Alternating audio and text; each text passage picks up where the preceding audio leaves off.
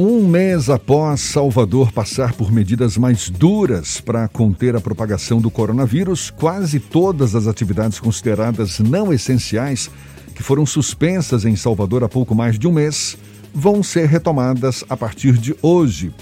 O retorno envolve um esquema de escalonamento entre os diversos setores, o que deve garantir mais segurança à população. Os detalhes foram apresentados pelo prefeito Bruno Reis e pela secretária municipal de Desenvolvimento, Emprego e Renda, Mila Paz, na última quinta-feira. E a gente vai mergulhar um pouco mais nesse assunto, conversando agora com a secretária municipal de Desenvolvimento, Emprego e Renda de Salvador, Mila Paz, nossa convidada aqui no Issa Bahia. Seja bem-vinda. Bom dia, secretária.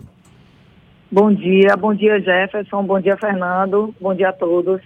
Mila, aí da rádio. Ah, o prazer é todo nosso. E diz, diz pra gente, por mais que, que já esteja definido esse esquema de liberação, liberação progressiva das atividades não essenciais, é de se imaginar, de se supor que muita gente ainda possa estar com dúvidas sobre o que pode, o que não pode funcionar a partir de hoje. Como é que vai se dar a fiscalização para o cumprimento dessas medidas a partir de hoje, Mila?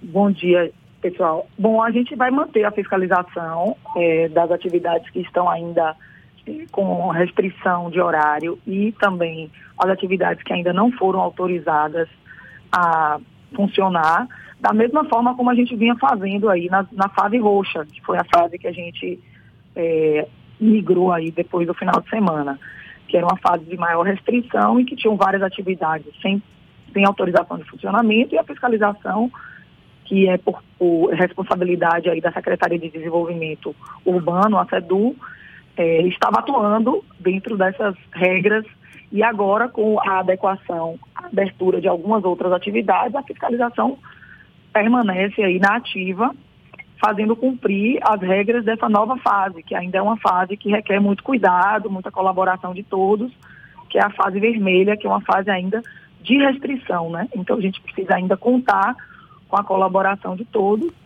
apesar da gente já ter, de fato, algumas atividades aí voltando a funcionar. Os comerciantes eles ficam sujeitos a que tipo de penalidade, uma vez que uh, forem flagrados, por exemplo, não cumprindo ainda essas normas vigentes a partir de hoje?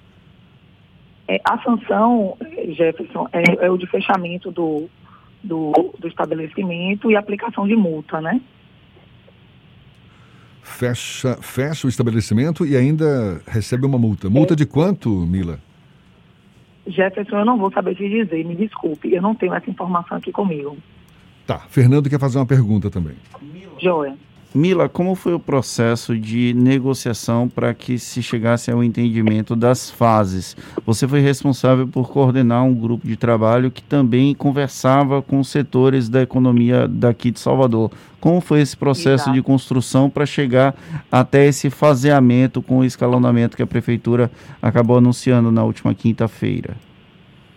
Bom, a gente fez diversas reuniões aí com os, os, representantes dos diversos segmentos econômicos da cidade, onde a gente escutou né, a particularidade de cada uma das atividades, seja a particularidade em cima da informação de quais eram os dias mais, assim, mais interessantes para que aquela atividade ficasse aberta, ou os dias que era inviável que elas fossem fechadas por qualquer motivo, os melhores horários de funcionamento. Enfim, a gente fez diversas reuniões, fizemos reuniões coletivas com todos os representantes, inclusive com a presença do prefeito muitas vezes, e fizemos reuniões setoriais, conversando com cada um dos segmentos para entender a particularidade de cada segmento, para a gente conseguir tentar, né, conseguir montar um plano que fosse o mais interessante possível para todas as atividades. Então, a gente, de fato, é, contou aí com uma participação bem ampla dos setores. Claro que é, a gente nunca consegue agradar 100% todos os setores, né? Mas a gente, para conseguir abrir o máximo possível de setores, a gente precisou contar com a compreensão de cada setor de ceder um pouco das suas horas ou seus dias para a gente conseguir fazer uma abertura ampla e tentar atender o máximo possível das expectativas dos setores econômicos sem colocar em risco a população, porque o principal, é, o principal objetivo do plano é a preservação de vidas. Então a gente partiu sempre desse pressuposto, sempre com os cuidados e as restrições advindas do setor de saúde, para só assim definir o que era possível a gente abrir ou não das atividades econômicas. Quando a prefeitura anunciou o processo de reabertura na semana passada, foi, foi estabelecido percentuais de ocupação de leitos de UTI para que ocorresse a mudança de uma determinada fase. São agora em cores ao invés de números, como no passado. E aí, no final de semana, a prefeitura acabou publicando também um decreto que flexibiliza em até 5% para permitir uma maior é, flexibilidade no caso de abertura e fechamento. Esse processo de abertura, fechamento, vocês pretendem fazer uma discussão constante sobre esse tema ou esse é um assunto que já está definido e que essa, esse faseamento ele vai ser cumprido à risca? Bom, existe uma definição já no estudo, né, uma, um posicionamento do município com relação a isso. Então, na verdade, se você teve acesso lá ao decreto, a gente explica como se dará a migração entre as fases. É um conjunto de fatores, na verdade, até diferente do que foi apresentado no ano passado.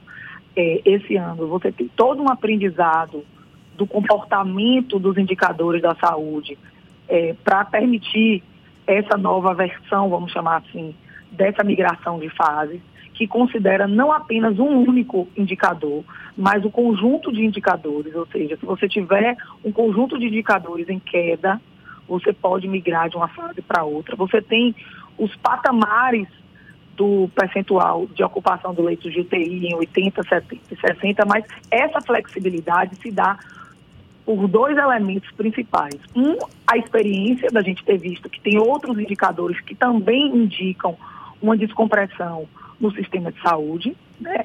E também a questão da vacinação. Os avanços de fase da vacinação é um outro elemento novo que não existia no ano passado. Então a gente tem lá no, no decreto já definido é, como é que vai ser essa transição entre fases. Ela é um pouco mais flexível, mas ela leva em consideração diversos critérios e não apenas um único critério.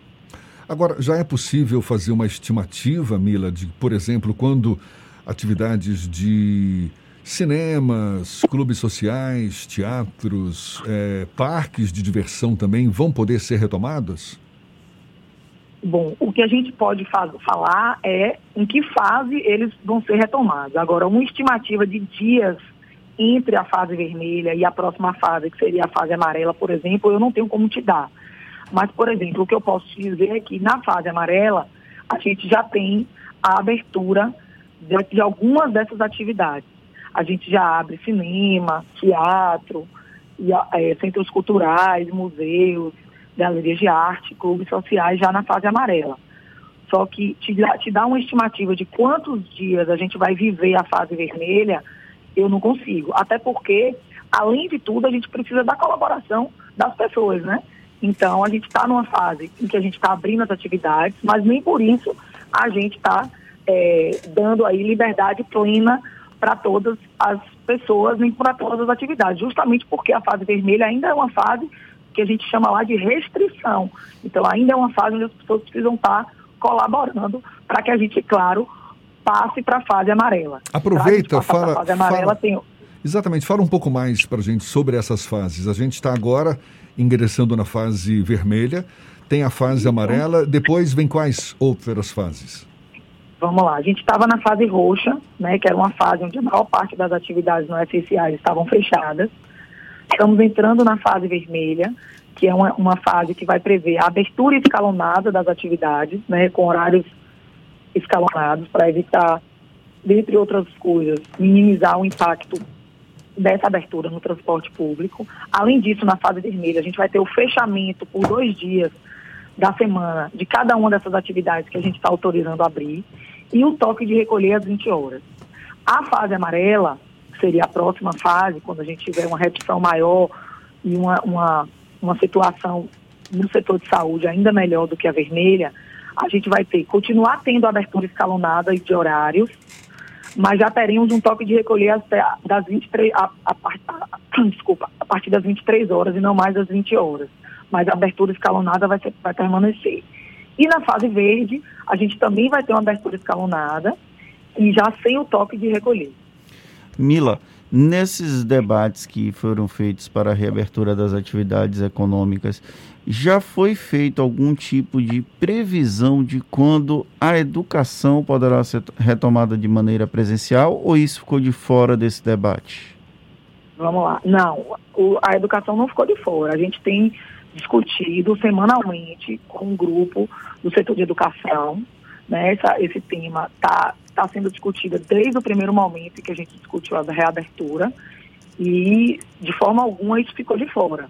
O que a gente fez em, em conjunto aí com é, o, setor, o setor e principalmente com o prefeito foi definir que esse tema seria tratado à parte, mas não sem a priorização dos outros setores, não sendo tratada sem prioridade. A gente está discutindo, tem um grupo com o setor de educação privada e a Secretaria de Educação Municipal, junto com o prefeito. Temos todos os protocolos, inclusive de retomada, já definidos e publicados até no site da, da Secretaria de Educação, porém, é um tema que está sendo discutido à parte. E por isso mesmo, só aumentando a nossa expectativa, né, Mila? Porque é um assunto super importante, que, claro, merece todo o cuidado necessário, mas é uma pena que até agora a gente não tenha uma, uma, uma posição mais clara sobre quando se dará a retomada das atividades escolares de forma presencial. Mila, muito obrigado, boa sorte aí nessa nova etapa das medidas adotadas pela Prefeitura. A gente conversando aqui com Mila Paz, secretária municipal de Desenvolvimento, Emprego e Renda de Salvador, sobre a retomada das atividades de forma escalonada a partir de hoje, atividades não essenciais sendo retomadas a partir de hoje em Salvador. Mila, muito, muito obrigado mais uma vez, um bom dia e até uma próxima. Um bom dia, à sua disposição. Um abraço.